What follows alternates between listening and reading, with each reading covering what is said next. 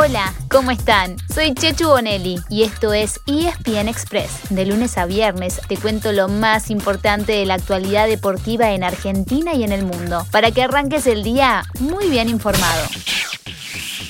Entramos en la última semana de Tokio 2020 y redoblamos la apuesta por más medallas argentinas, porque hasta ahora el bronce de los Pumas 7 en el rugby nos dejó con sabor a poco. Así que arranquemos el repaso de lo que dejó el fin de semana contándoles quiénes siguen en carrera por subirse al podio. El domingo hubo dos equipos que cerraron su participación en la fase de grupos con victorias y así clasificaron a cuartos de final. Una fue espectacular el volei necesitaba ganar sí o sí y tenía delante a Estados Unidos, un rival muy complicado. Pero barrieron 3 a 0, confirmando todo lo bueno que ya habían mostrado ante potencias como Rusia y Brasil. En cuartos se cruzarán con Italia el martes a las 5 de la mañana. La victoria fue predecible, casi de rutina, pero no por eso menos valiosa. El Alma, el seleccionado de básquetbol, había perdido sus dos primeros partidos y tenía que vencer a Japón para pasar como uno de los mejores terceros. Lo hizo sin problemas, por 97 a 77. Y ahora jugará con Australia el mismo martes, pero a las 9 de la mañana. En ambos casos, una victoria significaría una doble chance de medalla, ya que quienes jueguen semifinales aseguran la plata si pasan a la final, pero si caen en semis todavía tienen el partido por el bronce como opción. Quienes están en esa situación son las Leonas, que anoche derrotaron a Alemania 3 a 0 para clasificar a semifinales. Venían de cerrar el grupo perdiendo 2 a 0 frente a Australia, uno de los favoritos, pero se repusieron para asegurarse un lugar en los mejores cuatro equipos del mundo. Una situación conocida para las chicas del hockey, que desde el año 2000 hasta el 2012, es decir, durante cuatro juegos seguidos, subieron al podio. En cambio, los Leones cayeron ante el mismo rival y en la misma instancia el sábado. Los derrotó 3 a 1 y le pusieron fin al sueño de repetir el oro de 2016. Mientras tanto, en vela todavía hay dos oportunidades. Hoy a la madrugada, desde las 2 y media de la mañana, Victoria Travasio y María Sol Brands corren la Medal Race de la clase 49er FX. Entran a la regata decisiva en sexto lugar, en busca de una victoria que además se tiene que combinar con una mala competencia de tres rivales directos. Poco probable, tal vez, pero no imposible. Vamos, chicas. También tendrá su chance similar Facundo Olesa en la clase FIN llega en el mismo lugar, sexto, a la Medal Race del martes a las 3 y 30 am, pero matemáticamente todavía puede aspirar al bronce e incluso a la plata.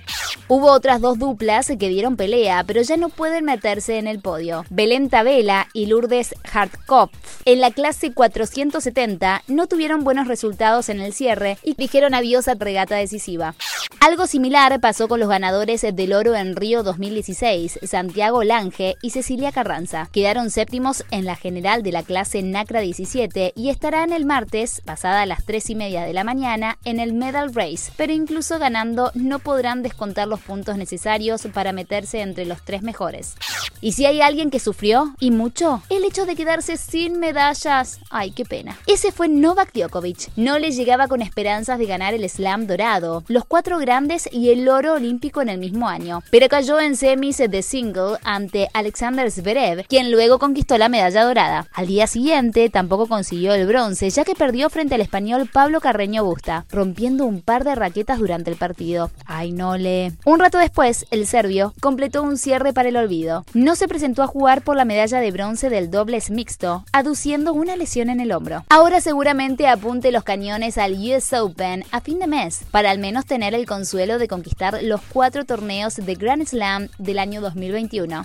Djokovic, además, había hablado sobre el caso de Simone Biles, con una frase no muy feliz. Antes de jugar la semifinal, dijo que para él la presión es un privilegio. Bueno, parece que no fue tan así para Nole. En cuanto a Biles, siguió bajándose de las pruebas en las que estaba anotada. De las seis finales de gimnasia en las que estaba inscripta, ya decidió no participar en cinco. La sexta es el martes y todo indica que tampoco se presentará. Sin dudas, el impacto de la presión y de las expectativas sobre los atletas de élite es un tema que el deporte tendrá tendrá que enfrentar más temprano que tarde, ¿no les parece? Volvemos un poco a casa para hablar de fútbol. Es que no lo teníamos olvidado. Quédense tranquilos. Entre sábado y domingo se jugaron varios partidos del torneo de la Liga Profesional y la cuarta fecha termina hoy. De los cinco grandes, cuatro. Sí, cuatro empataron. Independiente con Platense, River con Huracán y San Lorenzo con Banfield. Todos uno a uno. Y Boca con Talleres en Córdoba, pero sin goles. El único que ganó fue en la Academia Racing Club. Sí, Racing derrotó 1 a 0 a Sarmiento de Junín y tiene 8 puntos en lo más alto de la tabla junto al Rojo y a El Ciclo. Pero la punta puede cambiar de dueño hoy mismo, cuando se complete la fecha con 5 partidos más. A las 16.45 Patronato y News, ambos tienen 6 puntos y chocan entre sí en Paraná. Si hay ganador, llegará a 9 y será nuevo líder. También podría alcanzar esa línea Atlético de Tucumán, que recibe a Vélez a partir de las 9 y cuarto de la noche. Además, a las 16.45 también juegan Argentinos y Central Córdoba. Y a las 7 de la tarde, dos encuentros, Estudiantes Arsenal y Central Aldo Civi. Seguimos con el fútbol, porque en Europa se definió el primer título de la nueva temporada. Fue en la Supercopa de Francia y quedó en manos del Lille, que venció 1 a 0 al Paris Saint-Germain. Mauricio Pochettino puso entre los titulares a Mauro Icardi, pero no tuvo a muchas de sus estrellas, en la que jugaron la Euro y la Copa América, como Mbappé, Neymar, Paredes y Di María. La Liga de Francia empieza este viernes, en la primera de las grandes del continente. La Premier inglesa, la Liga de España y la Bundesliga de Alemania lo harán el fin de semana siguiente, y una semana más tarde será el turno de la Serie A de Italia. Y así llegamos al final de nuestro episodio de hoy. Soy Chechu Bonelli y de lunes a viernes te traigo las noticias deportivas más relevantes para que arranques el día muy bien informado. Te espero en el próximo ESPN Express. Y no te olvides, dale clic al botón de seguir para recibir una notificación cada vez que haya un nuevo episodio disponible. No te vas a arrepentir.